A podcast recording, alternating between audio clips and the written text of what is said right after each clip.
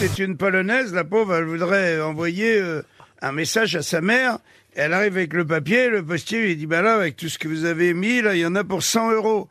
Elle se met à pleurer, elle dit, mais je n'ai pas 100 euros, mais, mais je ferai n'importe quoi pour parler à ma mère, n'importe quoi. Et le n'importe quoi arrive dans le cerveau du, du postier.